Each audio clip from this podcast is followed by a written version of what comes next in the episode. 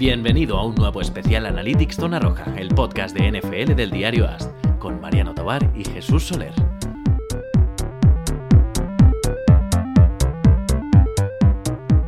Muy buenas, señores. Aquí estamos una semana más, bueno, una semana más, esto, una, quincena más, en un especial Analytics, estos especiales que, grabo con Jesús Soler. Don Jesús Soler, ¿cómo está usted? Muy bien, aquí eh, otra vez contento de estar juntos y de poder seguir hablando de, las analytics, que ya, ya, son siete, ¿eh? estamos durando.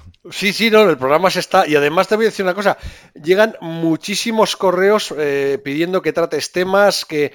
Y a la gente le está gustando mucho. O sea, esta, este punto de vista analytics de, de la NFL que, que, yo creo que está abriendo a, la gente mucho los ojos, ya no solo para estar de acuerdo en desacuerdo contigo, porque ya yo soy el primero que está, no en desacuerdo, sino que creo que, eh, bueno, lo que tú también dices muchas veces, que los analytics son parte de, uh -huh. de, de y, y, que, bueno, hay que tomarlos como lo que son, o sea, que tampoco son palabra de Dios, o sea, la palabra de Dios en el fútbol americano reúne muchos factores y, y el analytics es uno y de son, ellos. Y es, y es Bill Belichick.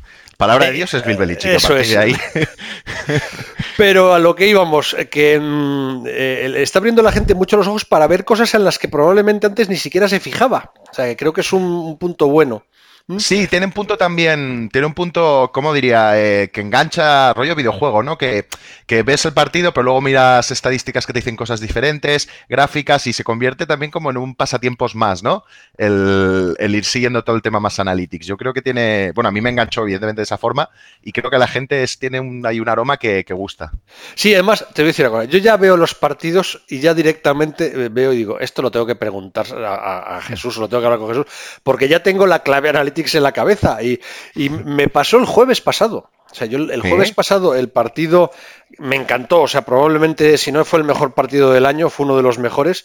Además vimos, sí. Sí, vimos una cosa que a ti probablemente, no digo que te sorprenda, pero eh, probablemente sí que sea un cambio de tendencia. A mí me parece que Rodgers, a pesar de no conseguir remontar en los dos últimos drives, yo creo que ahí hecho de menos bastante a Davante Adams pero uh -huh. para mí jugó uno de los partidos más completos de los últimos tiempos. Jugó un partido muy bueno, además súper inteligente, eh, pero no quería hablar de eso, no quería comentarte eso, quería comentarte que digamos lo que digamos de la carrera mm, y las uh -huh. estadísticas que podamos eh, aplicar a la carrera, el partido para mí de los Eagles, eh, el factor fundamental, a ver, hay dos factores clave, la lesión de Davante Adams al final, yo creo que con Davante Adams, eh, Rogers probablemente en esos dos últimos drives sí que hubiera conseguido remontada, eh, creo que la lesión de Bulaga eh, de línea ofensiva fue clave en el partido. Para mí fue eh, lo que también marcó cómo Roger estuvo sufriendo durante gran parte del partido porque la presión fue muy grande. Pero la otra gran clave fue el partido de Jordan Howard y Miles Sanders. O sea, el juego de carrera de, los Eagles desarboló completamente, o por lo menos esa es la percepción que yo tuve y me parece que tiene bastante gente a la defensa de los Packers que hasta ahora nos había encantado y en este partido nos dejó un poco fríos. Y ya te digo, acabó el partido y dije, joder, esto tengo que decírselo a Jesús, porque eh, aquí podemos hablar de la utilidad de la carrera, pero la realidad es que entre Howard y Sanders eh, volvieron loco a la defensa de, de los Packers. Eh, to totalmente, es decir, el otro día la la, el juego de carrera de Eagles hizo un, un EPA, un EPA por jugada de 0,33. Es una, es una burrada. De hecho, es un dato bastante atípico. No te encuentras casi nunca que, que hagan unos EPAs tan buenos en carrera. Por eso nosotros cuando analizamos en tendencias macro decimos lo, bueno, las tendencias que vemos, pero luego en partidos individuales o en o, equipos concretos sí que pueden tener rendimientos muy buenos de carrera. Este fue un caso, eh, destrozaron a, Green Bay a base de, correr. Eh, tampoco, tampoco me preocuparía mucho de si fuera aficionado de, de los Petri, de los Petri, de los Packers en tema de defender la carrera. El otro día fue un coladero y han tenido algunos problemas, pero, pero puede ser algo simplemente no malo que se quede en ese partido, ¿eh? No, no me preocuparía demasiado, porque es difícil que le corran tan bien como corrió, como les corrió Filadelfia el otro día. Y, y, la clave seguramente, y la clave del partido estuvo ahí, perdieron, perdieron por eso, Eh, es cierto también la lesión de Davante Ams y de la línea, una línea que está jugando muy bien, es la mejor línea, de hecho luego hablaremos de esto, de, Green Bay.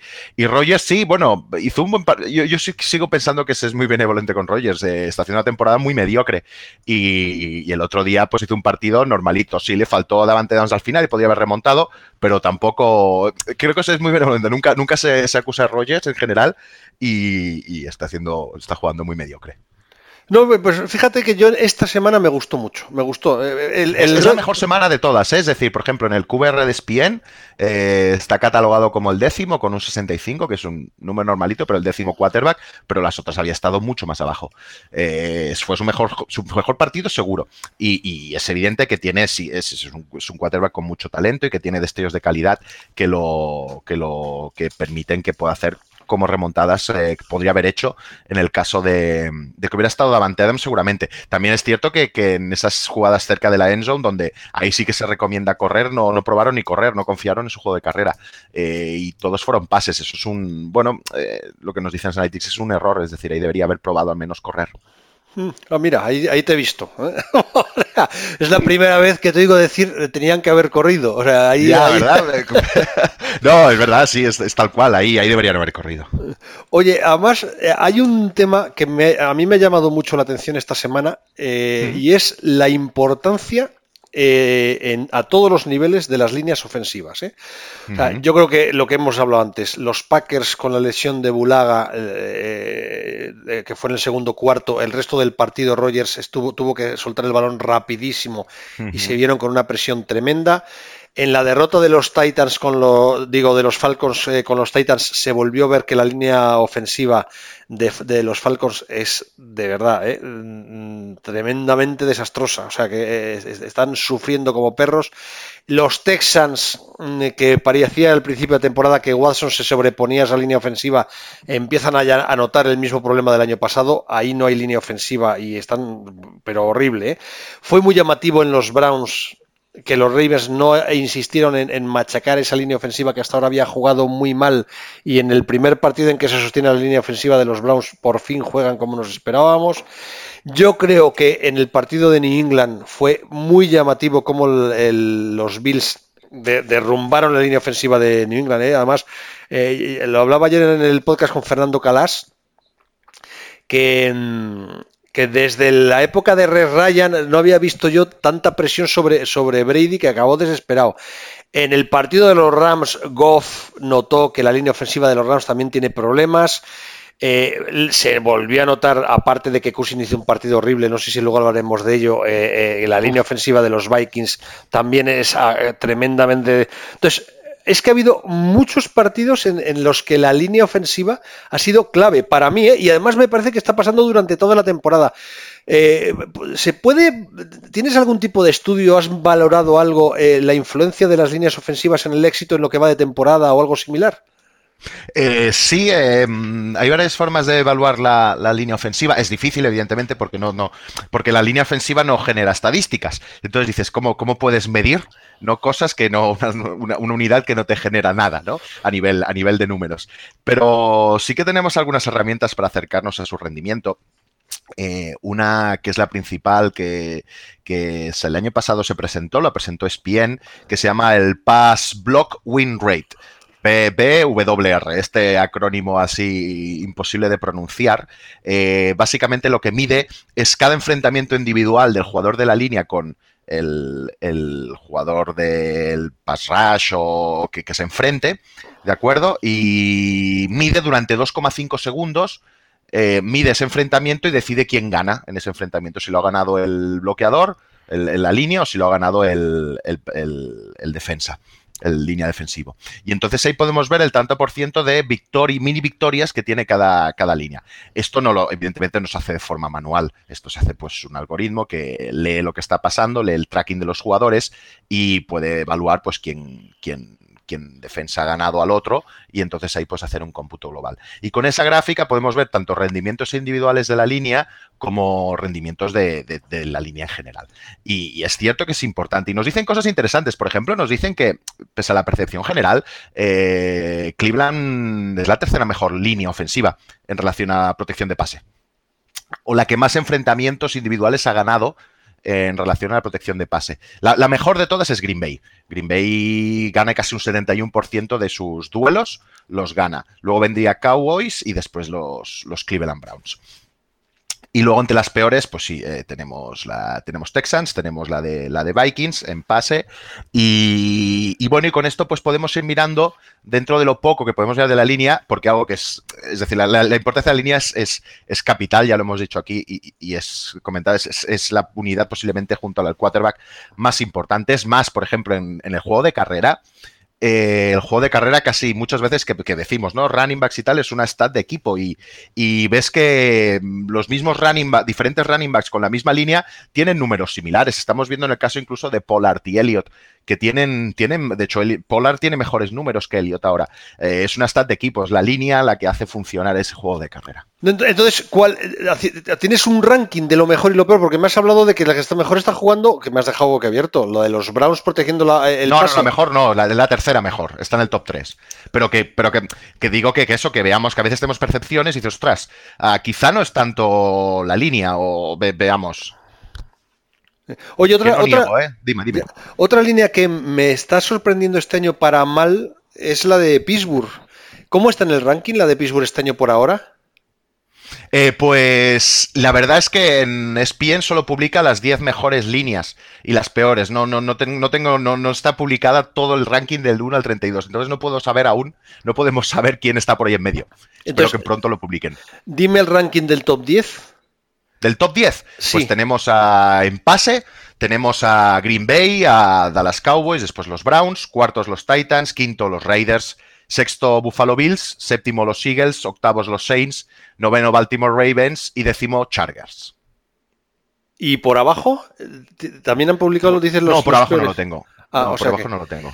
Eh, no, en realidad, prácticamente menos los Browns, que llama la atención que esté ahí, Mm. porque en realidad eh, las críticas que está recibiendo Cleveland precisamente es por, Sí. por, por la mala protección a, a Mayfield. O sea que Sí, habría que mirarlo más a fondo, porque claro, eh, es un poco también lo que hemos dicho, que el tema de, de, tu, de que en la línea puedes tener un eslabón más débil, ¿no? Aquí se está contando victorias individuales, pero si en verdad tienes un lado que, que, que está perdiendo mucho, por ahí te entra todo, se te puede hacer aguas igualmente, ¿eh? por mucho que tu estadística global. Ahí se me debería mirar más en profundo, cosa que evidentemente no, no, no he tenido tiempo de decir, bueno, pues vamos a estudiar bien los Browns, vamos a ver todos los snaps de la línea ya viendo vídeo y viendo qué está pasando exactamente junto a esta estadística. Es decir, que son como toda estadística la hemos de coger como que nos explica una cosa, pero saber qué nos está explicando. No, es que es complicado, ¿eh? porque mm, yo siempre que hablo contigo me lo pregunto. Eh, mira, hay una cosa que nos ha llegado. Alberto eh, Tomás López nos mandó un correo. Yo te he remitido mm. los correos que me han llegado para, uh -huh. para hablar sobre Analytics. Y me pareció un tema muy interesante, que era el de mm, si hay estudios estadísticos de la influencia de los árbitros en las victorias y, de, y derrotas de los equipos. Yo uh -huh. tengo la percepción este año de que los arbitrajes, por un lado, están cometiendo errores tremendos, o sea que. Pero eso no es nuevo. En realidad todos los años los árbitros eh, se confunden y se confunden bastante y creo que ahora mismo además es que es muy difícil. Eh, a ver cómo lo explico. Eh, la, televisión está llegando a unos niveles de detalle en la emisión de los partidos que los árbitros están muy expuestos. Yo no, no, claro, es que hace 15 años que ya pensábamos que estábamos viendo un fútbol eh, eh, en televisión. Además, la NFL siempre ha sido, diríamos, la banderada de la evolución televisiva. O sea, las cosas que veíamos en NFL este año, dentro de cuatro años lo, lo veremos en el fútbol europeo. Y es que además eh, está pasando. Eh, y pues hace 15 años que parecía que estábamos en, la, en el mundo galáctico de oh, esto es que ya es inmejorable las retransmisiones. Es que ahora mismo llegamos a una precisión. A mí me está llamando mucho la atención las pocas bueno, revisiones. Y espérate que cuando vengan las Olimpiadas de Japón, que ahí va a haber una revolución tema audiovisual también, que nos va a abrir un mundo nuevo. Sí, claro, pues eh, efectivamente, pero casi probablemente haya muchas cosas de los Juegos Olímpicos que ya habremos visto en NFL, porque yo creo que en NFL es, ah, pues, es, sí. eh, está muy anticipada a su tiempo. Pero hay, ah, por ejemplo, yo estoy viendo que es lo que más llama la atención y lo que más nos, eh, las revisiones de jugada siempre, o yo siempre he tenido la sensación de estos tipos están viendo vídeos diferentes a lo que yo veo, eh, o, asumo que el, libro de, reglamento de la NFL, porque además lo podéis descargar en internet, está, ¿eh? o sea que no es difícil encontrar el PDF del reglamento de la NFL. Es un tocho de 200.000 páginas que no hay quien se lo lea. Entonces, eh, seguro que hay algún recoveco, pero claro, están los equipos pidiendo revisión de interferencias que es que cada revisión que piden se ven interferencias o que no ha habido interferencia y es pero flagrante, o por lo menos es la sensación cuando lo ves en televisión, y, cuando se sale el árbitro y dice la conclusión y dice que mantiene la, la decisión, dices tú, ¿Qué están viendo estos tipos? Entonces, la sensación es, como todos los años, malos arbitrajes, pero bueno, eso es inevitable porque tenemos mucha mejor visión en televisión de lo que tiene un árbitro. Y dos, eh, un aumento brutal de las penalizaciones. Estamos viendo muchos partidos muy aburridos en televisión porque no paran de haber, de haber pañuelos. Eh, ¿Hay estadísticas, como nos dice Alberto Tomás López, eh, o estudios que marquen la influencia de los árbitros en victorias y derrotas? Eh, por lo, empezando por, por, lo que has comentado de las revisiones, sobre todo de los pass interference, en verdad, desde hasta la jornada 3, porque aún no tengo los datos de la jornada 4 en relación a, lo que se ha pitado, se han, han habido 16 pass interference en defensa, de los cuales 4 que se han pitado en el campo se han revisado y se han mantenido. Es decir, normalmente, de hecho, también con los ofensivos pasa igual. Ningún pass interference que se haya pitado y se haya revisado se ha cambiado la, lo pitado. Y luego sí que han habido 12 que no se han pitado, pero que se han pedido revisar, de los cuales solo se ha cambiado 3. Es decir, que se está revisando. Eh, se, ha, puesto esa nueva norma revisar pass interference, pero en verdad se están cambiando muy pocos. Entonces dices, ¿de verdad vale la pena? Eh, al final reducimos el juego para algo que en verdad tampoco los árbitros están. Parece que no están muy abiertos a, darle la vuelta. A, ti no te. es que, lo que pitan. O a lo que no pitan. Es que no sé en qué partido. Yo creo que fue el jueves. Eh, el jueves, el partido de los Eagles contra los Packers, no sé si. Es que voy, a decir cualquier partido. De Scalding, creo, ¿no? Eh, sí, es que a mí me pareció brutal y, mantuvo la mm. decisión y dices tú, pero chico, ¿qué, has visto? ya sé que los árbitros se saben el reglamento y yo no, pero ¿qué, qué ve, que él no ve, que, no veo yo, porque es que es tan evidente, ¿no? Yo, creo que, bueno, esto ya es pura especulación, evidentemente, pero por lo que, por lo que vemos, eh, sobre todo en los defensive pass interference, hay cierta reticencia a, cambiar o a hacer revertirlo lo pitado, eh, que no pasa con otras, a lo mejor con otras, con otras decisiones. Eh, quizás tiempo, como todo. Es un poco también como comentamos, ¿no? Esta, esta temporada los holdings ofensivos han escalado, pero muchísimo, casi se han doblado. Estamos pasando de unos ochenta y pico holdings pitados en el mismo periodo de tiempo. En los últimos años a casi 150, es decir, se han doblado. Eh, los, los, holdings ofensivos. Eso evidentemente es porque, bueno, se decidió, ¿no? Al principio que se iban a mirar más, iban a ser más estricto, pero yo creo que eso también con, el, con la, medida que pasen las jornadas, aún no tengo los datos de la jornada 4, pero a medida que pasen las jornadas, eh, creo que irá bajando o se irá regulando, porque además los holdings ofensivos son muy molestos como espectador, ¿no? Porque estás viendo la jugada, la celebras y siempre hay una bandera, siempre hay una, un flag para, para que, te, que te estropea el, clímax, ¿no? Que tienes en ese momento y se irá regulando. Pero estamos teniendo mucho. Y a la pregunta que nos hace que nos hace el oyente, perdona, ¿cuál era su nombre? Eh, Alberto Tomás López. Alberto Tomás, eh, primero gracias por enviarnos preguntas, nos encanta y además a veces envían preguntas muy sesudas, ¿eh? de que le han dado, le ha estado dando tu coco, ¿eh? la gente. Y, bueno, simplemente creo que no sé si lo hemos comentado alguna vez en algún podcast, pues están los iniciales. Eh, los árbitros, evidentemente, tienen influencia en el resultado, que en los penaltis que pitan. No, no, no, hemos hecho aún ningún estudio que sea con árbitros concretos, es decir, con tal nombre que, en relación a los equipos. Eso es más de como de, fútbol español, que suele mirarse mucho. Pero, pero sí que las penaltis en general suelen penalizar mucho más a nivel de victorias a la ofensiva que a la defensiva. Eh, la ofensiva sí que, sí que te puede cortar bastante y te cargas drives y, los equipos que cometen más penaltis ofensivos suelen, suelen perder más. En cambio, con la defensiva es al revés, porque mm, las defensivas, cuando tú cometes penaltis, es que ya estás muy encima, es que estás trabajando muy bien, es que estás defendiendo muy bien. Y por tanto, eh, tener penaltis en la, en la parte defensa, en la parte defensiva es normal si eres una buena defensa y por tanto no te penaliza tanto, porque ya estás defendiendo bien. No, es que ah, yo te digo una cosa. Eh, a lo largo de los años siempre he pensado que hay penalizaciones que están mal. Lo que pasa es que esto, esto, esto es una sensación que tendremos todos los aficionados al fútbol americano y cada uno de, jugadas diferentes. Para mí el holding es una, es una falta demasiado penalizada. O sea, poner 10 yardas de castigo a un agarrón mm, me, parece muy... Eh, es, pues sobre todo porque siempre digo lo mismo, en, un partido de fútbol americano un equipo tiene normalmente entre 10, 12 drives ofensivos. Normalmente un holding destroza un drive. O sea, lo destroza. Totalmente de acuerdo. O sea, eh, mandar a un, equipo 10 yardas más atrás, es que eh, si, en un deporte que consiste... Es una, losa, es una losa enorme. Claro. Entonces, un holding es, en un partido de 10 drives, es el, eh, casi tiene una influencia sobre el 10% del, del, juego ofensivo de un equipo. O sea, hay en el fútbol europeo, tú, más allá del penalti, hay pocas eh, penalizaciones o pocas, eh, pocos castigos que tengan una influencia tan grande sobre, sobre el porcentaje de, me, explico, de ataque de un equipo. Sí, sí, Entonces, totalmente. Y el, y el defensivo, y el defensivo sí que es cierto que es menos, pero te da un primer down automático, ¿eh? Es decir, que también penaliza bastante. Pero yo sobre todo sí que estoy de acuerdo que en la ofensiva es, a mí me parece, me parece exagerado 10 eh, yardas. Es que es demasiado. Tampoco, tampoco, claro, yo no soy un experto en, en reglas, ¿eh? tampoco sé cómo afectaría algo que podíamos mirar, pero tampoco sé cómo afectaría pues reducirlo a 5 yardas o hacerlo así.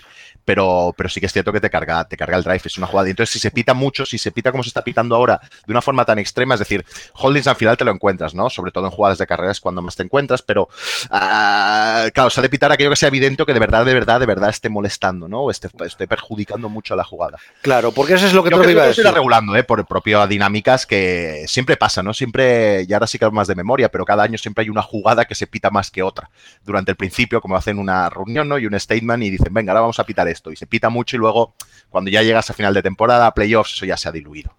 Es que además, de verdad, yo creo que hay holdings en todas las jugadas. Es prácticamente imposible. Es como los penaltis en un corner de fútbol europeo. Claro. Eh, agarrones, ¿no? Ahí hay agarrones por todos lados. Si los quieres pitar, pues te vas a estar todavía haciendo penaltis, claro. Claro, entonces al final es que afecta muchísimo. yo siempre había oído que el criterio arbitral en el tema de los holdings era no pitar holdings que no estuvieran influencia en la jugada. Mm. Y, yo creo que todos lo teníamos más o menos asumido.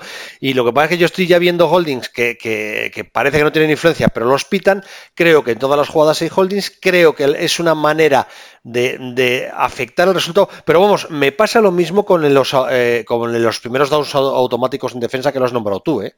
hay muchas veces que son jugadas que muchas veces son tercer eh, down y largo en el, y dices, no, un automático. ¿Por qué un automático? Ah, si el tipo mm. pues mete la penalización y si, el, si no han conseguido todavía el primer down porque no llega a la distancia, pues que tengan que despejar. Pero es que hay muchas veces que labores buenísimas defensivas de, 10 minutos eh, o, se estropean por una jugada que además es discutible. Y la otra penalización, que además hoy tengo debate todos los años cuando lo digo, porque hay mucha gente que me dice, no, eso está muy empitado. A, a mí el interference que sea en el lugar de la falta me parece una barbaridad todo el mundo dice, no, porque es que si castigas menos, fomentas que haya esa penalización. O sea, a mí me parece que la aplicación del interference del universitario es mucho más razonable. O sea, es mucho más eh, lógico. Estoy, o sea, estoy de acuerdo contigo. También entiendo esa, esa, esa reflexión, ¿no? De, de ostras, si, si, se penaliza menos y el pase es largo, va a provocar que, se, haga, que se haga eso. Eh, bueno, em, yo creo que hay, que hay, formas para resolverlo y luego tenemos empíricamente en el college está a 15 yardas, creo, y funciona. ¿No? O sea, en el college el, el, reglamento es. La penalización diría, ¿eh? Cuando es más, cuando la falta es 15, más de 15, 15, yardas más lejos, diríamos, de, mm. la, de la, línea de scrimmage, eh, siempre son 15 yardas. Y cuando es menos de 15 yardas es el punto de la, de la, falta. Y me parece que esa es una aplicación. Eh, todo el mundo dice, no, porque entonces si quedan 20 segundos, la, siempre van a hacer penalización. Es que la gente se olvida. Uno, que si hay una penalización, eh, se para la jugada, se para el reloj, se avanza 15 yardas y además el partido, un partido de fútbol americano no se puede acabar con una penalización. No se puede acabar. O incluso se puede buscar la manera de que en los últimos dos minutos sí que se aplique eso como el, pero chico, yo lo que tengo clarísimo es que yo, lo que yo creo que a veces el, este sesgo, a veces tenemos la tendencia de buscar como el, contraejemplo muy rebuscado y por esa, por esa, por ese ejemplo, contraejemplo, intentamos legislar todo, ¿no? Es decir, puede ser, puede ser que haya un partido de, puede ser que hay un partido que se te decida de una forma un poco, un poco así, donde la norma no está bien, porque, porque el jugador lo provoca, porque se va más de 15 yardas, etcétera, etcétera. Pero va a ser un partido de muy, va a ser un partido entre muchos y posiblemente los beneficios de, pasar este, este tipo de, penalización, que a partir de las 15 yardas sea 15, son mejores en cuanto al juego, en cuanto a la dinámica, que no por ese caso puntual. Eh, yo en esto sí que entiendo, pero sí que entiendo a los, a los aficionados que pueden comentar esto, pero, pero sí que me parece excesivo también, ¿eh? me parece excesivo. Oye, o sea, lo que me has dicho es que no tienes estadísticas de, de la influencia de los árbitros. Pero, sí, que sí que he dicho que, sí que tenemos. Y, pero, ¿Y qué tenemos en concreto? ¿Tienes algo concreto que puedas...? Eh, no, en concreto, o sea, tenemos tendencias generales. Tenemos la tendencia, sobre todo lo que, lo que he explicado antes, que que, está correlacionado los penaltis defensivos con. O sea, los penaltis ofensivos son estar más correlacionados con equipos perdedores que no los penaltis defensivos. Esta es la tendencia más macro. Si tenéis más preguntas en concreto o tienes alguna pregunta en concreto, sí lo podemos mirar. Sí, porque eh, yo, por ejemplo, siempre he oído eh, que, los equipos tienen análisis y tienen estudios de que pitan, de que pita cada árbitro. Y cuando a cada árbitro me refiero a los siete, eh, por separado de cada equipo. O sea que un equipo cuando va a jugar un partido sabe si los árbitros que juegan o que analizan la secundaria pitan más o menos interferencias, si los árbitros que vigilan el trabajo de línea pitan más o menos holding. Y sabiendo eso, eh, aplican una forma de jugar u otra en función de, los hábitos. Yo siempre lo, he escuchado. Entonces, eh, sí que no, eh, eso, eso, eso puede ser así. Digo nosotros, a nivel aficionado, a nivel de tener acceso a esa información, yo no tengo, o sea, desde a nivel tal no tenemos acceso a que siete árbitros hay y quién ha pitado y quién ha lanzado el flag. Entonces, a partir de ahí no podemos entrar más al detalle porque no, no tenemos esa información. Yo en resumen, yo te digo una cosa, eh, en Estados Unidos casi nunca se ha hablado demasiado de arbitraje. En esto, desde que fue la huelga arbitral que ya, ya va para 10 años, efectivamente. Eh, eh, ha cambiado, en la última década ha cambiado bastante. Ahora sí que lees analistas y ve, lees y escuchas podcasts en los que se habla de arbitraje. Eh, no sé si al nivel de, del que hablamos en Europa, pero fíjate, yo tengo la sensación de que en Europa se habla menos de arbitraje ahora, a pesar del VAR y de todo, y que en Estados Unidos se habla más de arbitraje y sí que se justifican más derrotas o victorias por temas de arbitraje. O sea, creo que sí que se habla más de arbitraje de lo que, de lo que se ha hablado nunca. Y cuando y entonces eso se abrió a partir de la huelga arbitral, el famoso año que empezaron arbitrando eh, pues árbitros amateurs, eh, que se creó un, un, ambiente muy malo entre la afición y en todo, y, y, la NFL de hecho tuvo que dar marcha atrás. Y desde entonces sí que se habla mucho de arbitraje, y de verdad que yo creo que hay pocos deportes en el que el arbitraje influya tanto en los partidos como el fútbol americano. Ah, yo no voy a decir que al final deciden eh, eh, indirectamente quién va a ganar la Super Bowl, pero en un deporte en el que solo hay 16 partidos, en el que una derrota o una victoria eh, te puede meter o sacar de playoff, en el que todo son cosas de matices, los árbitros tienen una responsabilidad mucho mayor que yo creo que en casi ningún otro deporte. O sea que, pero bueno, esto mm. ya es... sí, sí oye, me querías abrir una sección nueva y además me parece súper divertida. Eh, es que hablé con, eh, con, Jesús. A propósito, eh, no lo he dicho, estamos hablando de vuestros correos. Ya sabéis que si queréis mandar cualquier correo, nfl.diarios.es.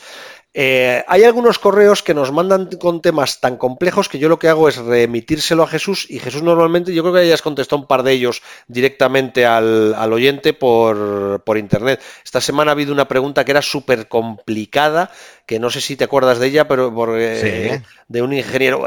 bueno, hablaremos luego de ella. Pero vamos, que quien quiera eh, nos manda en fl.diarios.es, podéis preguntar cosas que hablemos en el programa, o si queréis que sean cosas más complejas, que os haga una explicación Jesús, pues nos lo mandáis y, si puede, pues os la hace. Pero entonces, lo que hablaba con Jesús, que me gustaría que empezara a empezar a hacer secciones nuevas, tipo, pues comparar a dos jugadores eh, de, una posición que pueda sorprendernos en, en plan analytics, la comparación entre uno y otro porque puede desmontar los mitos. Hablar de jugadores que, pues, bueno, eh, hacer más... Y, una de las cosas que me proponía era hablar o abrir una sección que se llamara Pinchamos el globo.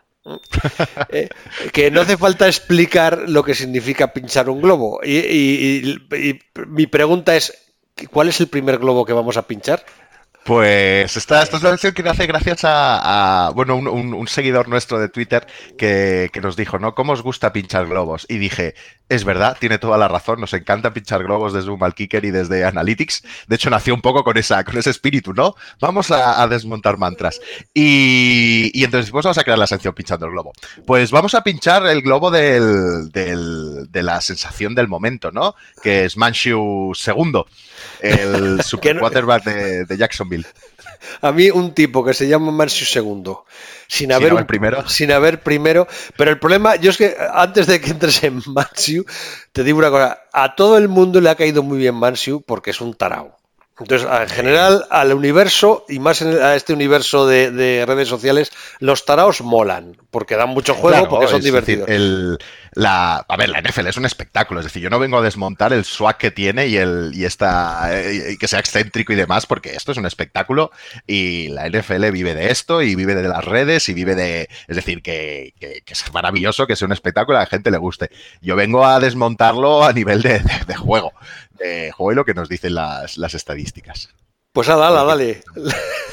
Pues nada, que, que, mm, que el, Show, es decir, es que a ver cómo empiezo. Es decir, em, voy a poner una cosa, es decir, cuando tienes un, backup suplente, cuando tienes un backup, un quarterback backup jugando, tampoco se le puede exigir demasiado, por eso son backups, ¿no? Eh, es como ahora el caso de Teddy Bridgewater, que sí que es Bridgewater, que sí que es cierto que, que evidentemente no es de Ubris, es una perogullada, pero por, lo, pero por tanto necesitas un backup que te pueda más o menos salvar los muebles y que el equipo siga funcionando. En eso la función, pues Teddy lo está cumpliendo. En el caso de Manshew, dentro de lo que cabe, nadie esperaba nada y como no esperas nada de nadie, todo lo que te dé es agradecido. Pero, pero es bastante pobre y bastante mediocre en general. Es decir, en el QBR, en el de, de ESPN, es decir, el que valora de 0 a 100 los valores de los valores de, un quarterback, eh, es el decimoséptimo con un 46, que es muy bajo. Eh, luego tiene un, Hace pases muy fáciles, lo que explicamos la otra semana. todo su sistema está basado en pases que se tienen que completar en un 70% y más o menos cumple, tiene un CPOE, eso que cumple de más, un 1,5, cosa que está bien, pero luego también tiene unos, tiene unos EPAs muy, muy bajos. Eh, o sea, bajos, muy mediocres, tirando, tirando la parte baja. Entonces, sí, es un quarterback que, bueno, te puede estar salvando un poco la papeleta, pero, pero pro, y no creo que tenga mucho más recorrido, o no me parece. Me sorprendería que tuviera mucho más recorrido. Bueno, no, a ver, ayer lo hablé yo con Fernando Calas, nada, 10 segundos.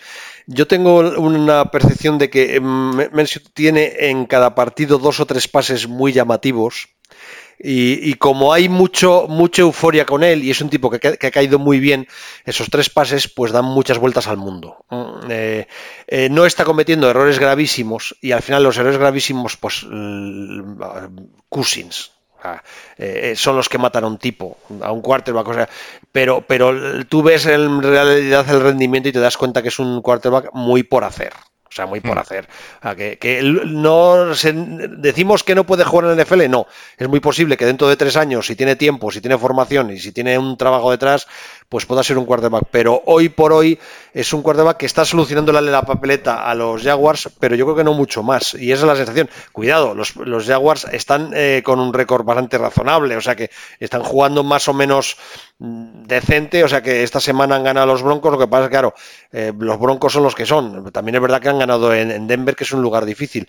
O sea que no se le puede eh, poner demasiados peros, pero tampoco creo que es un tipo para que haya la euforia que hay, ¿verdad? No, no, no, para nada. Es decir, la euforia viene rodeada por todo el, todo el, todo el paquete. Eh, eh, todo el paquete. Él, es, él es, él, es un tío mediocre y ya está. Y te puede sufrir una papeleta, pero no creo que vaya, que vaya, que vaya, que vaya mucho más. También te digo una cosa. Esto, este tema no te lo saco porque se me acaba de ocurrir, pero me gustaría comparar cuáles están siendo las EPAs medias de la NFL este año comparado con años anteriores. Y el dato probablemente no lo tengas eh, delante, pero yo sí que tengo cierta sensación de que el nivel de los quarterbacks este año está siendo bastante mediocre.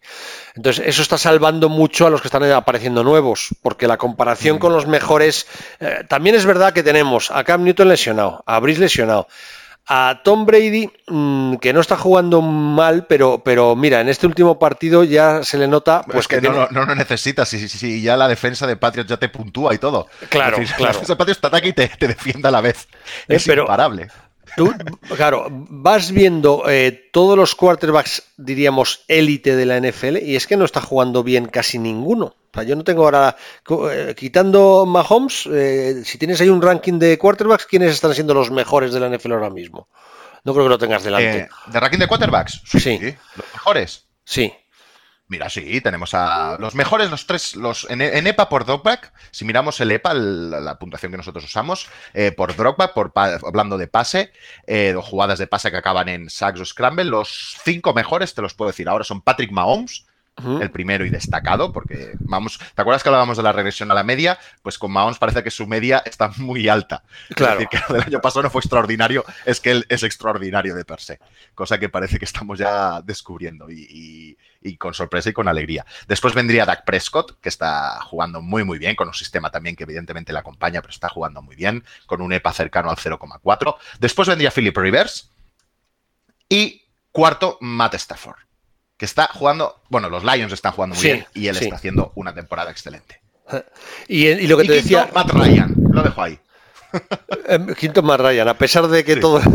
Pero el, nivel medio yo sí que tengo la sensación de que ha bajado mucho. Lo que es que eso, probablemente sea un dato que me tengas que mirar respecto a otros años. No creo que Sí, sí, sí. El, el, EPA medio ha bajado, está un poco más bajo que el de la temporada pasada. Eh, es normal porque, porque los, los quarterbacks eh, tenemos muchos lesionados, muchos nuevos, y a los que tampoco, tampoco hemos de ser muy duros, creo, ¿eh? Tampoco se les puede pedir más.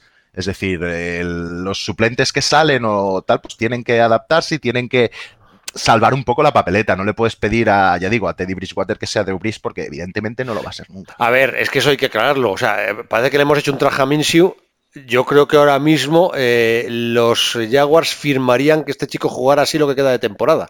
Totalmente, es decir, hemos dicho, hay, muchos que, pero claro, es que decir, a Minshew no se le puede pedir más. Es decir, lo único que te puede pedir es que te mantenga en los partidos, te hace que haga que esa, que el, quarterback es ese engranaje, ¿no? Que todo más o menos funcione y que te lo salve, ¿no? Y, es lo, es lo, lo único que le podemos pedir a un quarterback suplente, creo yo. Y si en el tiempo que está suplente, pues te va ganando partidos y te va estando ahí de cara a llegar a los playoffs, es tu objetivo, oye, pues eso, eso que. esa es su función, creo.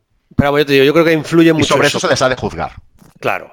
Fíjate, eh, no sé si lo hablaba contigo yo hace dos semanas. Creo que la gente que habla de cuatrebacentrismo, que es un término que se acuñó a la cosa de 10 años y, y que dice que le damos mucha importancia a los quarterbacks, creo que en la NFL de este año tienen razón. Hmm. O sea, me parece que el fútbol global, el fútbol de equipo, eh, se está viendo mucho más que, casi ningún año. O sea, cada vez hay menos quarterbacks que marcan la diferencia o que te ganan partidos. ¿eh? Porque además me, llama la atención, eh, Wilson no aparece en el top 5, me has dicho, ¿no? No, estaba. No, de hecho en el top 5 me he olvidado uno de decir, así, más Ryan que es el quinto. No, esto tomando Paper Dropback, ¿eh? está un pelín más abajo. Sí, sí, está colocado el ta ta ta ta ta, ta mm, eh, ahora no lo encuentro. Ah, sí, mira, está el sexto. Estaba ah, justo detrás de justo, justo, detrás. No, es que me ha sorprendido que no estuviera en el top 5 porque yo creo que es de los que mejor están jugando. Sí, está jugando muy bien. De hecho, también podemos mirar el, el, QBR de Spien, que es el que siempre recomiendo y recuerdo. Usar QBR, no miréis el passer rating, que es una estadística horrorosa. Eh, Russell Wilson también está, está el quinto, por ejemplo, está por ahí arriba. Claro, que Oye, te pego. Y Daniel Jones, la ilusión de Daniel Jones, sí que está, sí que está haciendo dos partidos muy buenos, ¿eh? Sí, es verdad. Sí, sí. Muy buenos, tanto a nivel de números, con un EPA de 0,2,81, como de QBR, que tiene un 85. Tiene un 80 con uno. Sería el tercero en SPN para SPN. No, eh, Daniel Jones aquí favorece un poco más cuando corre y tal, pero está haciendo, la verdad es que está siendo una erupción muy, muy, muy positiva, cosa que ya sabía todo el mundo y lo está viendo y los aficionados de los Giants lo están disfrutando. Sí, no, no, la verdad es que es de las, también creo, de las irrupciones o de las entradas en la NFL más llamativas en mucho tiempo. O sea, que ah, porque la sensación queda eh, en todos los niveles del juego es de, un tipo súper completo. O sea, de verdad que. Mm. Eh, y además. todo, como siempre, depende mucho de las expectativas, ¿no? Eh, al salir en sexta. En cuando salió el, pick 6 en, en, primera ronda, que todo el mundo se llevó las manos a la cabeza, esperas que no vaya a ser y entonces sorprende, ¿no? Entonces, cuando vienes de algo que dices, ostras, pues este jugador no era nadie, o no, iba, no tendría que haber salido ahí, y de repente dices, ostras, pues quizás sí. Entonces, claro, es más exagerado todavía nuestra sensación, ¿no? Pero sí que está siendo una erupción muy, muy grande. y luego hay cosas, claro, esto te, pillo sin haberte avisado y, esto tendrías que mirarlo para la semana que viene, por la semana. Sí, en esto sí que pido a veces disculpas a los oyentes, que a veces me, o me preguntas tú algo que no tengo mirado y cuando vamos a Analytics hemos de mirarlo, no, es, no es inmediato. Pero me está, me, está llamando, me llama mucho la atención cómo los Panthers están ganando en cuanto han dejado de jugar con Cam Newton y están jugando con, con Kyle Allen. Pero sin embargo, Allen tampoco es que esté jugando unos partidos increíbles. O sea, está jugando lo que, lo que estamos diciendo en los últimos 10 minutos. Está jugando los partidos pues sin cometer grandes errores. Y, bueno, la verdad es que sí que ha cometido algunos errores, pero el equipo los compensa muy bien. Y me llama mucho la atención cómo es posible que, ese cambio de quarterback haya influido tanto en antes perdían y, daban una sensación muy pobre, ahora con él no. Eh, a lo mejor es. Eh, me gustaría saber si hay alguna explicación analytics de, de, de ese cambio de tendencia de los Panthers de tener un quarterback que ha sido MVP a, tener un quarterback que, parecía que iba a jugar uno o dos partidos antes de tener que buscar uno en la agencia libre. Y mira, ahí está aguantando. Son cosas mira, Kyle Allen ha hecho unos muy buenos números, es decir, eh, en, en, EPA está situado, bueno, tiene un 0,125.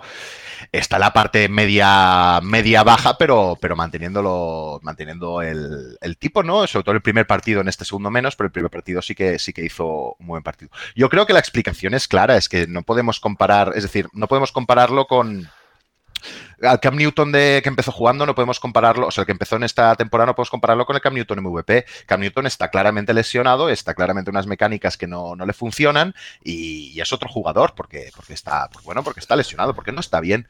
Entonces, lo que ha pasado con Kyle Allen es que ha mejorado este Cam Newton que no significa que Cam Newton, el de ahora, sea igual que el del MVP, no, no.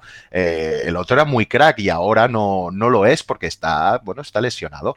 Entonces veremos que va a volver o no, eso no lo sabremos. O que volverá al nivel eh, parece difícil, pero bueno, eh, está por ver. Pero la mejora, el, upgrade que han tenido es que Kyle Allen es mejor que el Cam Newton de ahora. O eso, eso es lo que parece que, que vemos y que nos y que vemos también tanto stats como en sensación de juego. Igual que te digo eh, de una cosa, en el Bears Vikings del otro día, otra cosa que vimos es que eh, Trubisky eh, iba a decir que Chase Daniels no es mucho peor que Trubisky. Eso lo, vamos a tener que ver porque Trubisky aparentemente va a estar de baja varias semanas, si no bastantes. Pero eh, visto el desarrollo del partido, no, no, fue una pérdida gravísima la de Trubisky para, los Bears. También es verdad que los Bears no viven precisamente del quarterback, sino de muchas otras cosas. Pero bueno. Correcto. No, pero fue, fue, un partido muy decente. También, mira, está justo la de Kyle en puntuación, un, EPA de 0,28 y, y hizo un partido muy decente y con pases de mérito. Sobre todo yo creo que el sistema le ayudó mucho. La verdad es que eh, quemaron muy bien a la secundaria de, los Vikings, dentro de, que es, una, un equipo muy bueno en defensa, no en ataque, porque ahí sí que son inoperantes con Cousins, teniendo posiblemente eh, una de las temporadas mm, nivel, nivel Mar Sánchez, eh, unas temporadas más lamentables que se está viendo en un quarterback en mucho tiempo. Es lo que te iba a preguntar. Eh, antes de pasar a, uno de los temas de la semana, quería eh, entrar a Cousins.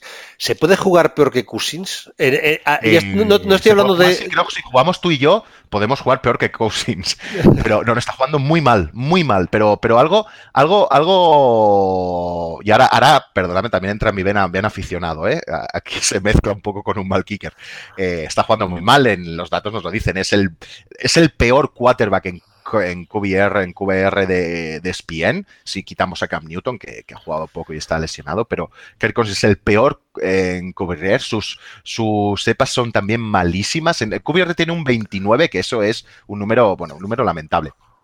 En EPA está casi el último con menos 0,117 y un EPA acumulado de 12, de menos 12. Significa que le ha quitado 12 puntos al equipo. Es decir, ha hecho que eh, cometan 12 puntos. Entonces dices, bueno, ¿qué está pasando? Sí que es cierto que la línea no es, no es muy buena, pero ha mejorado del año pasado. Y ves los partidos, ves el otro día repasando el partido jugada a jugada, eh, no es capaz de leer, no es capaz de leer a los receptores abiertos. Eh, pases muy cortos, pases muy fáciles detrás de la línea scrimmage, pero tenía receptores abiertos. Tanto Dix como Tillen, es que tienes a dos cuatro, tienes a los dos, dos de los mejores de la liga y no lo, y los tienes abiertos y no pasa. Eh, está en una, en una caída libre preocupante y está para sentarlo. Está para cobre lo que cobre, sentarlo. Porque... Lo que pasa es que no tienen otro que poner, pero también te digo una cosa. Yo, soy, de la asociación de jugadores y le llamaría y, le, amenazaría, pero gravemente. ¿eh? O sea, vamos a ver, este señor consiguió un contrato de 100% garantizado. Eh, la primera vez en la historia de la NFL, creo, que, un jugador tiene un 100% garantizado. Y eh, si algo tengo claro es que no voy, no voy a volver a ver un 100% garantizado en la vida. Porque si algo demuestra Cusin eh, por, como por lenguaje físico, eh, por, eh, es que le importa un bledo estar ahí y que si pudiera estaría viendo el partido por televisión. O sea, no tiene ningún interés, no protege el balón, no, de verdad, no hay ningún tipo de protección. Eh, vamos a ver, tú puedes estar muy presionado por tu línea, pero tienes que tener un mínimo de intención de, hacer algo. No, no, es que no tiene ninguna intención. O sea, no, es que es, es ver a un tipo que está ahí porque no le dejan estar en otro sitio, pero que está donde no quiere estar. Y es horrible. Porque además los fumbles son de una falta de protección y de todo total, es... Total, y el otro día, no tengo las tres aquí delante, pero ayer, la leía, eh, la cantidad de fumbles que ha provocado, que, ha tenido, es, es, exagerada. Claro. Es exagerada. Es, exagerada. Es que, eh, no protege un balón, no se deja. Porque ahora, yo a Brady contra los Bills el otro día le vi soltar el balón para que no le pegaran 230 veces. Pero vamos a ver, es otra forma de ver el fútbol. Y de hecho, eh, Brady lo lleva haciendo esto ya tres o cuatro años, cada año más, pero Brady tiene 42 años, sabe que van a estar en los playoffs sí o sí, y cuando ve un partido en el que corre peligro de tal, pasa del partido como Curro Romero. O sea, es que le importa un, pimiento. Pero es que él tiene la perspectiva de decir, ya llegarán los playoffs o ya llegará el momento importante en el que yo no me voy a amedrentar. Pero ahora a mí no me pegan. Lo que no puede, quien no puede hacer eso es Cusin. Primero porque no tiene seguro en absoluto los playoffs. Y segundo porque eh, ni tiene el talento ni tiene... No, no, no, no, es, no es lógico, no tiene sentido. Pero bueno.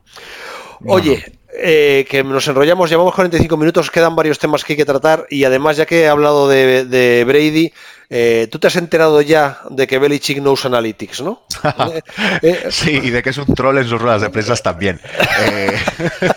a ver, para ponerle a la gente... Está bien a Belichick que tiene una vena entre, entre que es par con información, evidentemente para no dar ningún tipo de pista, y que le encanta vacilar a los periodistas dando respuestas totalmente contrarias a donde van o, escuetas, casi en binario. Eh, es, maravilloso. Eh, evidentemente, bueno, no me lo creo para nada, ¿eh? es decir, tiene, tiene, tiene un equipo detrás de ingenieros, matemáticos. contratados, que puedes ver los, los que tiene, y, no están para llevar el Facebook de, los así que, así que, bueno, y, lleva mucho tiempo usándolos, claro que los usa. Eh, y, los usa de una forma inteligente, los usa, los usa, bueno, como, como se han de usar, ¿no? Aplicados a cada contexto, pero evidentemente no lo va, no lo va a reconocer, aunque, aunque todo el mundo sepa que, que los trabaja. Yo te digo una cosa, ¿eh? A ver, eh, todo esto viene por una rueda de prensa en que le preguntan a Belichick sobre las analytics y dice más o menos que, eso qué es. O sea, no, a ver, yo eh, me puedo creer que, que Belichick no, no, a ver cómo lo explico, pasa de analytics. Me lo puedo creer, ¿eh? fíjate Jesús, me puedo creer. yo cuando mm. vi a, a Belichick eh, romper una Surface eh, dándole golpes contra todo lo que pillaba y pedir que le volvieran a sacar las fotocopias de las imágenes, me di cuenta, o sea, en aquel momento dices, este tío eh, funciona de otra manera. Una cosa... Las Surface en ese momento les funcionaban muy mal, se bloqueaban mucho. Claro, la Surface se bloqueaba, efectivamente, pero yo sí que creo que Belichick él pasa de Analytics, estoy seguro. De verdad que lo creo. ¿eh? Otra cosa es que a él le lleguen todos los días unos estudios analíticos de la pera, porque se los hace su equipo, y lo que recibe él es un dossier que para él eso es Analytics o un dossier. No sé cómo explicarlo. Podría ser, no sé, también es cierto que Belichick sabe rodearse de la. Es decir, eh, es probable que no, no que, podría ser, eh, como hipótesis, que no, que, él pase bastante, pero él sí que sabe rodearse de gente que sabe en cualquier campo, ¿no? Claro. Y que deje hacer, es decir, y que a McDaniels le deje hacer, evidentemente porque canta mucho McDaniels. Em, o sea, que las analytics son presentes en ese equipo, lo son. Que él directamente se mete, se embarre, ya no lo sé. Pero, yo estoy seguro. Lo mismo, tú como, tú como head coach y casi manager, lo que has de hacer es rodearte de los mejores y que los mejores expriman todas sus capacidades y permitirles que las expriman. Claro, o sea, yo estoy seguro que a Belichick le llegan, le dicen, mira, del backfield que tenemos, mm. tal jugador, porque mira, esta semana ha tenido que colocar eh, de fullback eh, eh, a este, se me ha ido el nombre ahora, pero bueno, ah, y no ha sido lo mismo, o sea, no es de Belin, mm. obviamente. entonces, al final tú ves el uso que hace, hace del backfield Belichick con White saliendo a recibir, el otro haciendo no sé qué, el otro haciendo lo contrario, el otro no sé cuántos. A ver, mucho eh, es parte de la intuición de Belichick, pero yo estoy seguro que a él le llega un estudio de, mira, en, según las analytics, lo que hace mejor White es esto, lo que hace mejor este es esto, lo que hace mejor este es esto, que a, él, a lo mejor no le dicen según las analytics, le dice, oye, que, y él eh, trabaja con, también con todos esos elementos. Por eso te digo que yo creo que parte de lo que dice Belichick es, es, verdad, pero parte es mentira. O sea, a él no le dan un informe de analytics, pero a él sí que le, le dicen las conclusiones de los analytics aunque se lo digan de otra manera. Pero bueno, mm. es una broma, porque mira, hemos hablado de, de, de, Belichick, que dice que no son analytics, y tú me querías hablar de un, de un otro entrenador del que hemos hablado ya varias veces en el tema analytics, porque de hecho eh, pusieron un anuncio en la prensa antes de empezar la temporada buscando un, analista de Analytics, eh, que por lo que me has contado en la, antes de empezar a grabar, está usando muchísimo eh, Analytics, pero decías, me ponías en el, en el, en el guion que me hace siempre antes de hacer el programa, que está usando Analytics en vena. ¿Mm? Sí, sí, sí. Es decir, eh, y hablo de, de, de, Harbaugh, de los Baltimore Ravens, que, que las verdad es que están, están utilizándolos. Y, el otro día una rueda de prensa donde explicaba esto, ¿no? Eh, las están utilizando y de la forma que están a utilizar. Es decir, nosotros evidentemente llegamos a donde llegamos, los aficionados, o, la gente que los analistas que nos interesa, pero externos, eh, y hacemos sobre todo, hablamos de tendencias macro, un poco revisar pues a nivel general qué está pasando, cuáles son las tendencias y, por, y qué deberíamos hacer o no hacer. Pero a estos niveles ya de equipo, ya con un departamento encargado, tú puedes aplicar las analytics a casos muy micro, a casos muy concretos y a partidos concretos. Contra este equipo y de esta forma, con estos jugadores, lo mejor que podemos hacer es esto, esto, según la situación de partido. Y puedes tener muchos escenarios, plantear muchos escenarios, simular muchos escenarios y a partir de allí poder tomar decisiones que pasean de cara al partido concreto con esos jugadores y con ese equipo. Y es lo que está haciendo Harvey, es lo que explicaba el otro día en una rueda de prensa, ¿no? Yo tengo las analytics aplicadas a este contexto y entonces con eso yo decido qué es lo que hay que hacer. Eh, de hecho, segundo, según para PFF, para Football Focus, sacan siempre la decisión de la semana, ¿no? En cuestión de probabilidad, que ya hablamos la semana pasada. Y en estas dos semanas, en la 3 y en la 4, las dos han sido de, de Harbaugh. Y me interesa mucho, sobre todo, la de, la de esta semana. Eh, que, que es interesante, porque mm, en el cuarto cuarto eh, perdían 24, acababan de, perdían de dos touchdowns eh, Baltimore, Cleveland ganaba 24 a 10 a Baltimore, minuto 9.51 y anotan un touchdown y se ponen 24 a 16. Y entonces ahí puedes elegir, eligió hacer el, conversión de dos puntos. Si completaba la conversión de los puntos, su probabilidad de ganar aumentaba eh, a un 38%. Si hacía un simple, un simple extra point, eh, la probabilidad era un 36,1 de ganar. Y si fallaba tanto la, la, conversión de 2 como el extra point, bajaba un 33%. De acuerdo, como tenía un cercano, un 57% de conversión en dos puntos esta temporada, eh, lo suyo era jugarse los dos puntos. Pero lo importante es la, la toma de decisiones, ¿no? Es decir, cuando estás dos por debajo, normalmente lo que haces es anotar, eh, hago el extra point y luego vuelvo a intentar parar la defensa, anotar de nuevo y marcar. Y entonces ahí ya decidir si quiero hacer un extra point o si quiero ganar. ¿Vale? Siempre y cuando se da todo eso. Eso es lo, normal, lo que suelen hacer todos los equipos. Él aquí hace una cosa contraria, es decir, quiere determinar, quiere, en vez de estar en esa incertidumbre de a ver si tengo que hacer un extra point o tengo que hacer un chupo de conversión, decide ya tomarlo, decidirlo ahí. Es decir, antes en el primer touchdown ya decide, oye, voy a por los puntos y si lo consigo, luego si tengo un drive ganador, si tengo un drive ya será un drive ganador, porque con un extra point ya ganaré. Ya sé que voy a ganar. Y si lo pierdo, sé que de hacer un touchdown y un point conversions para empatar. Es decir, determina ya la solución de lo que va a tener que hacer en el siguiente drive para que ya estés encarado a ello. Y sobre todo para intentar tener la posibilidad de ganar en el segundo drive y no haya la posibilidad de empatar. A mí me parece una decisión muy lógica el tomar antes, el decidirte a jugar por el two point, para saber luego qué vas a tener que hacer y no dar la opción siempre de decir, bueno, y si empato gano y decidirla en el último minuto, sino la decides ahora y que luego ya esté determinada. Me parece muy interesante esta forma de toma de decisiones. Hay una jugada ya te digo, eh, eh, el Packers Eagles es para mí, a ver, esta es una jornada complicadísima, con muchísimas derrotas sorprendentes, con muchos resultados. Eh, para mí, la, semana por ahora más importante de toda la temporada. Primero porque probablemente sea la primera que no es tanto de pretemporada, donde ya hemos empezado a, ver las cosas más asentadas. Segundo, por eso, porque hemos resucitado equipos que, teníamos muertos y otros que parecían hace dos semanas eh, que estaban en órbita, y un ejemplo son los Ravens, eh, pues eh, han bajado a la tierra, pero vamos, en dos semanas a una velocidad supersónica. Pero para mí un partido clave, que es el Packers Eagles. A todos los niveles, mm. ¿eh? Porque, a ver, hay otro partido importante que es el Bills Patriots. Para mí, pero ya no estamos hablando de Analytics, estamos hablando de otra cosa. Eh, es un partido que pierden los Bills y ganan los Patriots, y sin embargo, los Bills salen del partido con más seguridades y los Patriots con más dudas. Ah, yo tengo esa sensación, o sea que es una derrota entre comillas pírrica de los Patriots, ¿no? Pues, eh, pues me pasó un poco igual en, los, en el Packers Eagles.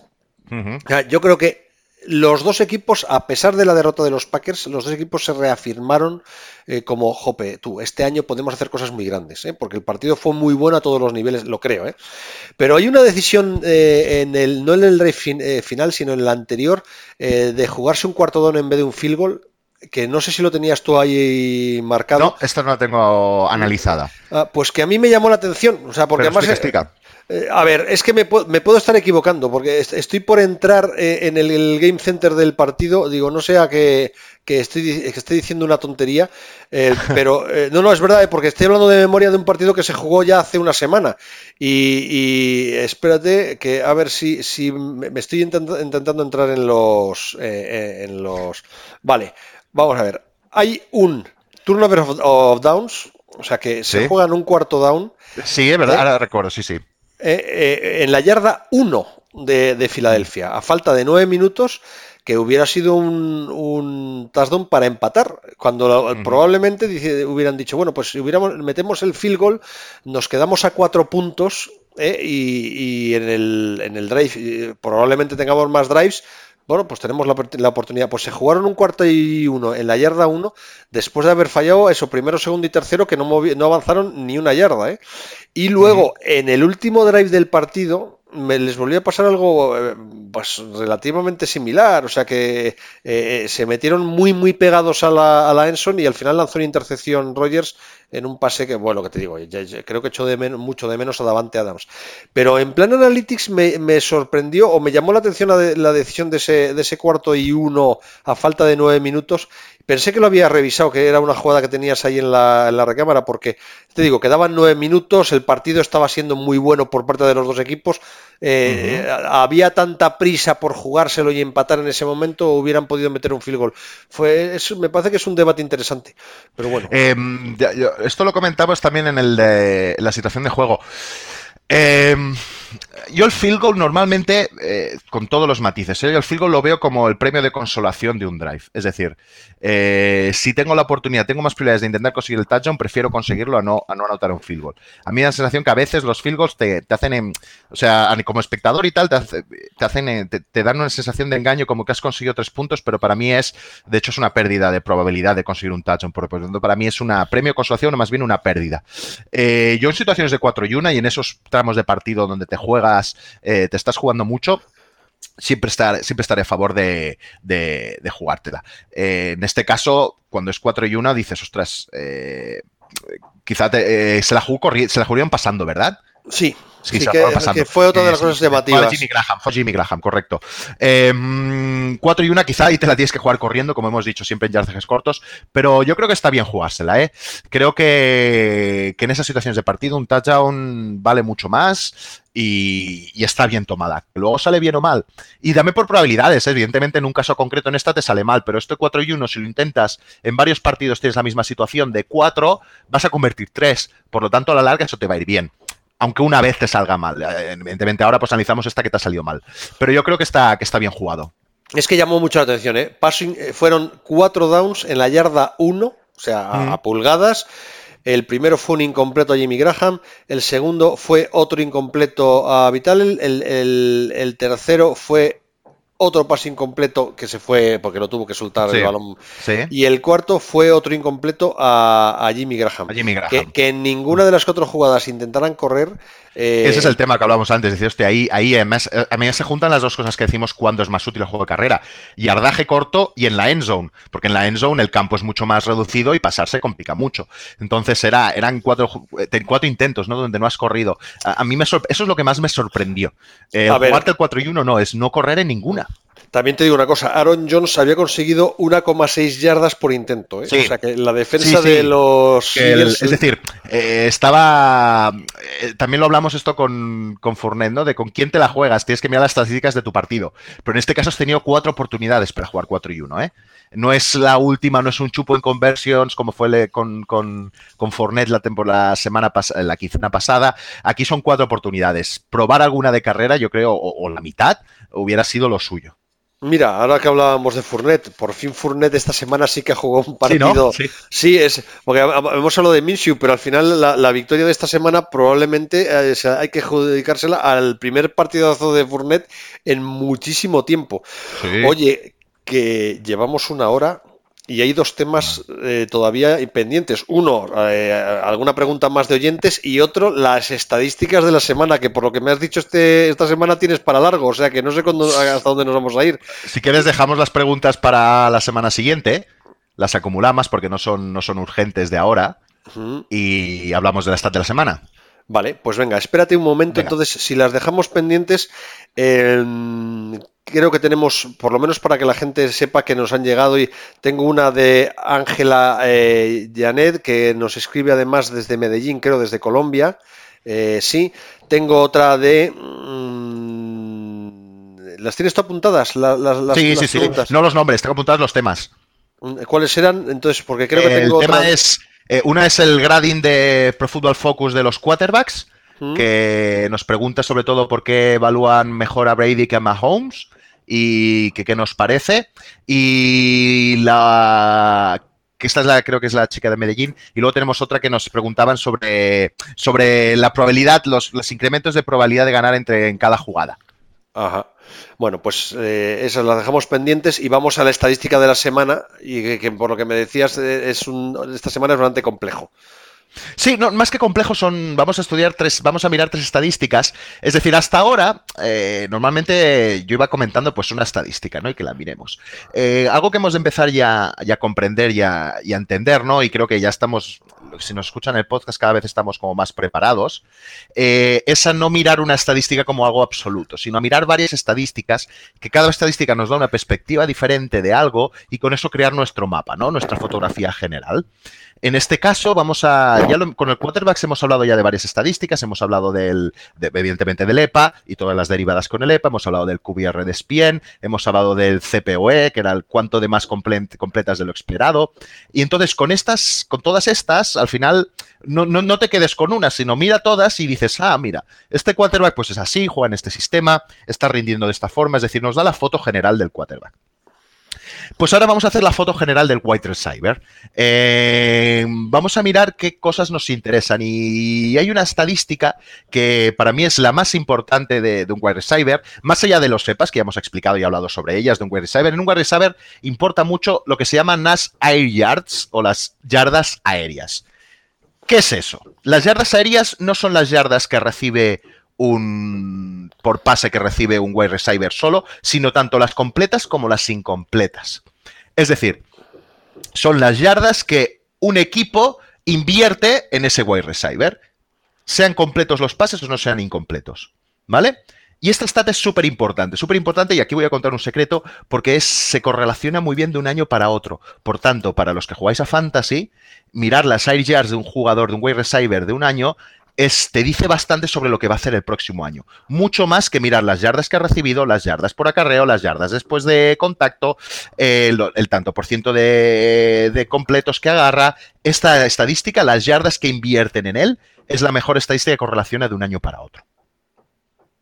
O sea que eh, eh, cuando un jugador cuentan con él mucho, se supone que van a seguir contando con él prácticamente siempre, ¿no? Correcto. es, la estadística más. La estadística más, más estable que tenemos de, de wide. Y esto es como una inversión, porque luego viene eh, la vuelta de tuerca, ¿no? Tenemos las air yards y luego tenemos una que es un palabra raro, pero que se llama RACR, RACR, sería así dicho, pero esto es, esto es muy fácil de entender en verdad. las yardas aéreas que hemos dicho, las air yards, eh, es lo que invertimos en un jugador. Esto es una cuestión de inversión y de retorno de la inversión. Entonces, yo en este jugador, por ejemplo, el jugador que más se ha invertido de yardas esta temporada es Keenan Allen. Keenan Allen se le han invertido 522 yardas de pase. Pero estos son 522 yardas de pase de aéreos que le han enviado, que puede haber cogido o puede no haber cogido. ¿Vale? Entonces, eh, sabemos que Keenan Allen es el jugador más usado de wide receiver de toda la liga. Entonces viene el RAC, es el RACR que esto es una división que dice, vale, pues tú has recibido tantas yardas, yo he invertido en ti tanto, ¿cuánto me has dado tú? Y ahí sí que se cuentan las yardas que ha cogido aéreas como las yardas después de, recepción, las yardas de after reception, ¿ok? Entonces dices, vale, yo he invertido en ti, Keenan Allen, y me has dado 522 yardas, ¿cuántas me has devuelto tú que me cuenten en mi, en mi, que me cuenten a mí como rendimiento? Y entonces lo que hago es esas que me ha devuelto, las divido entre las que yo he invertido. Y entonces, si, te, si el valor fuera 1, significa que de todas las yardas que he invertido, todas me las ha devuelto como yardas que ha recibido o que ha corrido y demás. Es muy difícil hacer uno. Entonces, los números suelen estar entre 0,6 y 0,8 los muy cracks. En este caso, Keenan Allen está teniendo un RACR de 0,87. Es decir, un 87% de las yardas que invierten en él se retornan en yardas que de verdad cuentan para el equipo. ¿Me he explicado más o menos? Te has explicado muy bien y me deja abierto, porque un 0,87 significa que lo coge todo. No, no exactamente que lo coge todo, porque, porque aquí entran en juego las yardas después de, de recepción, que no cuentan en las yardas aéreas. Ah, claro. ¿Mm? Claro, es decir, tú puedes haber recibido la mitad de tus yardas aéreas, pero de esas yardas aéreas que has recibido, varias has conseguido muchas más yardas después de recibir. Pero bueno, pero al final pues, en, la balanza lo ponemos a lo bruto, es decir, decimos, bueno, pues invierto en ti y cuánto has devuelto en números. Y entonces veo cuál es tu ratio de inversión. O sea que si uno jugar un partido perfecto estaría por encima del 1, ¿no? En realidad no, es, el 1. Un partido perfecto, por ejemplo, hay jugadores que tienen muy pocos targets, que han tenido a lo mejor dos targets, y tienen un RCA-CR de 1,3, porque resulta que los dos targets, uno de ellos no lo ha cogido, pero el otro lo ha cogido y se ha recorrido medio campo. Claro. Y entonces dices, claro, tienes un. Pero claro, cuando eres un jugador que. Entonces es lo que digo de sumar estadísticas, ¿no? Si tu RACR es de 0,8 y además de yardas aéreas te han invertido unas 500, significa que eres un wide receiver muy importante y que encima eh, eres muy bueno porque retornas muchas, consigues muchas yardas de la inversión que han hecho contigo. Hmm. Y entonces esto es lo que digo de ver diferentes puntos, porque hay una tercera que ya presentamos aquí, que está es muy sencilla, que es el ADOT, que es el Average Depth of Target, que es decir, la distancia media que te hacen los pases, ¿vale? Por ejemplo, aquí en este caso Keenan Allen tiene 10,9 yardas. La media de los pases que le hacen es de 10,9 yardas. Mike Evans tiene 16,6. Es decir, a Mike Evans le suelen hacer pases más largos que a Keenan Allen. ¿Vale? Pero Keenan Allen tiene, en yardas áreas le invierte mucho él, 522. Y tiene un RCR de 0,87. Con estas tres estadísticas, y esto lo juntamos a las de EPAs, EPAs acumulados, EPAs por pas y tal que tenemos, tienes un mapa de qué te hace un wide receiver y un mapa donde puedes ver, pues, ya no solo cómo es, ya no solo cuánto rinde, si es más o menos bueno, si rinde más o menos, sino qué tipo de wide receiver es, si le pasan más lejos de media o es un wide receiver más de yardas cortas, qué producción hace, cuántas carreras. Es decir, te, da mucha información. Con estas tenemos mucha información sobre los wide receivers. Para esto animo que entréis en airyards.com, eh, que es una web donde salen todos estos datos, que es de ahora no recuerdo el nombre, Frisco Josh, que es un, gran analytics americano. Y allí encontraréis todos estos datos, yo también los voy publicando, pero nos permite eso, nos permite tener a wide receiver bien identificadito y nos dice muchas cosas. Y, se lo digo, para fantasy, cuando miréis a un jugador, mirad las areas que ha hecho el año pasado anterior. porque tiene muchísima más correlación que el año siguiente, mucho más que el catch rate, eh, que el, porcentaje de, que has cogido, mucho más que el mucho más que las yardas que ha hecho, que las yardas después de contacto, que las yardas aéreas, mucho más. Las yardas aéreas es la air yards, es la estadística que mejor te va a decir cuánto va a hacer un quarterback al año, un quarterback, un receiver el año siguiente. Sí, es que además te voy a decir una cosa, siempre he pensado que eh, ah, siempre, desde que te conozco, o sea, siempre es los últimos seis meses, pero que eh, donde mejor se pueden aplicar las analytics o la posición donde mejor se pueden aplicar las analytics probablemente es la de, la, de receptor. O sea, es donde es más fácil tener todo tipo de datos sobre... Y al final además falláis muy poco. O sea que hmm. tú en la, en la, primera temporada me hablaste también, igual que Fernando Calas, de Godwin, como el tío a hmm. seguir... Por, y mira, está un temporadón. Eh, o sea que al final tenéis un mapa... En EPA, en, EPA, en EPA producido, es decir, EPA total, es decir, puntos que le ha dado a los equipos, el mejor ahora. Fíjate.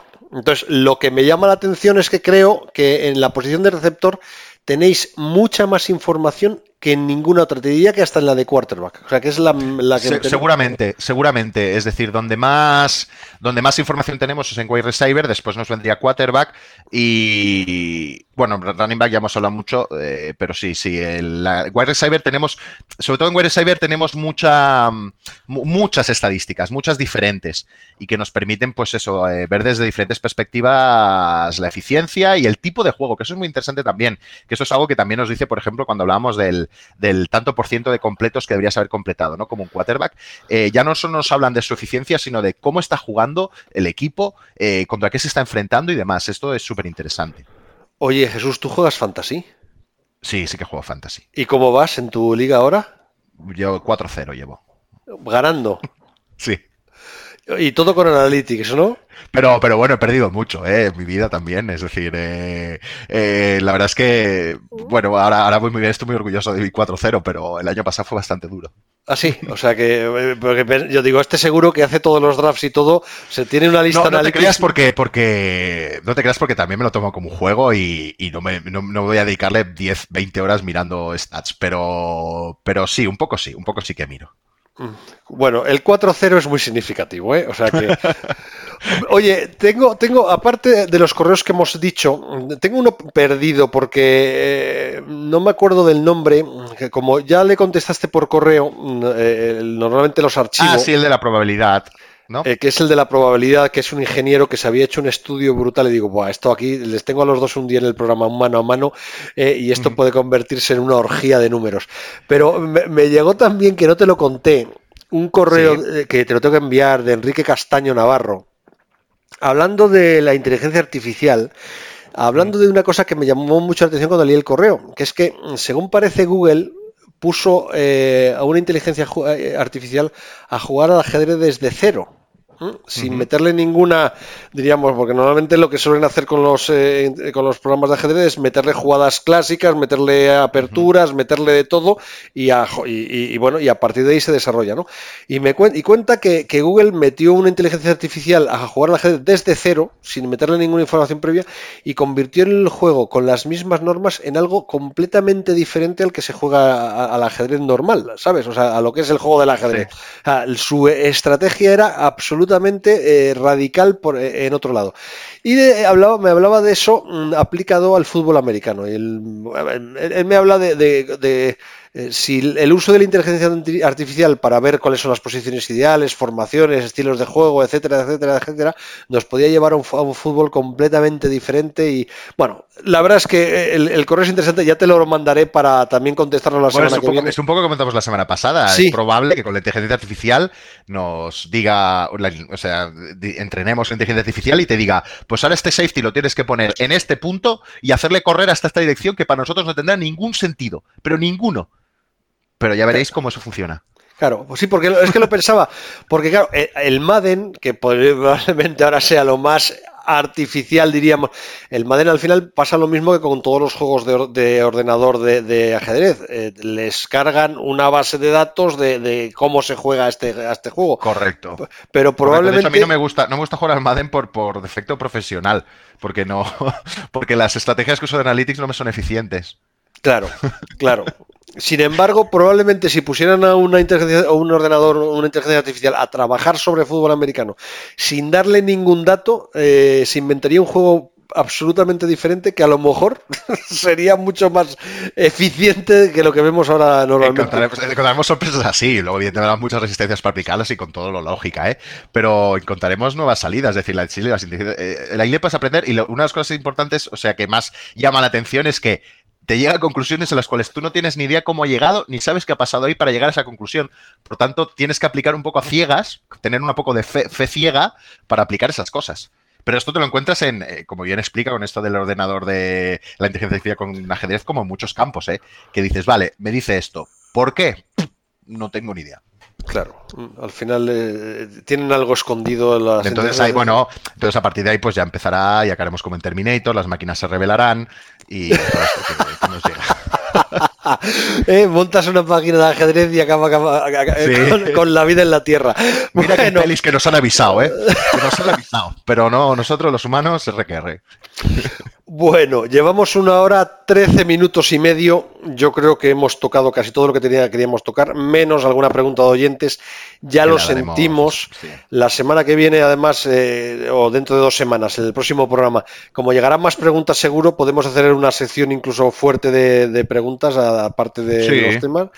Y oye, además hoy estoy encantado. Y que nos envíen preguntas, sobre todo, que, no tengan miedo, que no han de ser preguntas muy sesudas, ¿eh? como has comentado. Que nos pueden enviar, hey, quiero comprar este jugador con este jugador ahora o en este partido. Es decir, queremos trabajar también mucho actualidad, es decir, que no, no tengáis miedo a, preguntar. No, no, además lo que queráis. La única forma de, conocer es preguntando. Claro. Pues yo lo decía Jesús, ¿eh? o sea que de cara a futuros eh, eh, programas, a hacer comparativas entre jugadores. A, mí lo que más me gusta de Jesús es, la capacidad para desmontar mitos. Que además lo que él, lo que nos está pasando, que siete programas después hay muchos mitos desmontados que ya no nos parecen ni tan desmontados ni tan mitos. O sea que al final vamos interiorizando eh, este contenido de estadístico y yo creo que todos estamos aprendiendo mucho contigo. Pero, pero vamos, que, la gente se lanza a preguntar que lo bueno de Jesús es que contesta. Es una cosa de... Y además, sí. Eh, voy a contestar siempre eh, porque es uno de los objetivos de nuestra cuenta es divulgar sobre todo y que... Y, también el otro día nos preguntaban, ¿no? Si haremos alguna... algún relacionado con béisbol o relacionado con, con básquet. Y yo dije, no, no, nos da el tiempo, pero sí que esperamos que nuestra cuenta ayude a que alguien por ahí que le guste las analytics y empiece a meter en el mundo, pues se, atreva y haga más cuentas de analytics de otros deportes y de, o, de fútbol americano también y complemente y discutamos entre nosotros de, estrategias, que es lo más, lo más divertido. Y, el, y nuestro Twitter, un mal kicker, está abierto a los privados. Es decir, que cualquier persona nos puede escribir para preguntarnos y nosotros le responderemos encantado. Pues ya sabéis, eh, si queréis preguntarle cosas a Jesús a través de nuestra cuenta de correo nfl.diarioas.es y lo que me mandéis yo se lo remito a él. Eh, muchas veces contestarán directamente al interesado, como hizo en el tema de eh, probabilidades de victoria. Y otras veces contestará en el programa. Y por supuesto, lo que le acaba de decir, tenéis que seguirle en su cuenta de, Twitter, un mal kicker porque además hay eh, no solo los hilos, sino que se meten unas peleas ahí, además con siempre muy buen rollo y muy buen tal, pero unos debates eh, estadísticos apasionantes. O sea que, pues señores, que llevamos ya bastante tiempo, yo creo que el programa es muy completito y espero que lo hayáis pasado igual que yo de bien, porque esto es, esto es, este programa es fenómeno. Un abrazo muy fuerte a todos y a Jesús. Venga, un abrazo a todos.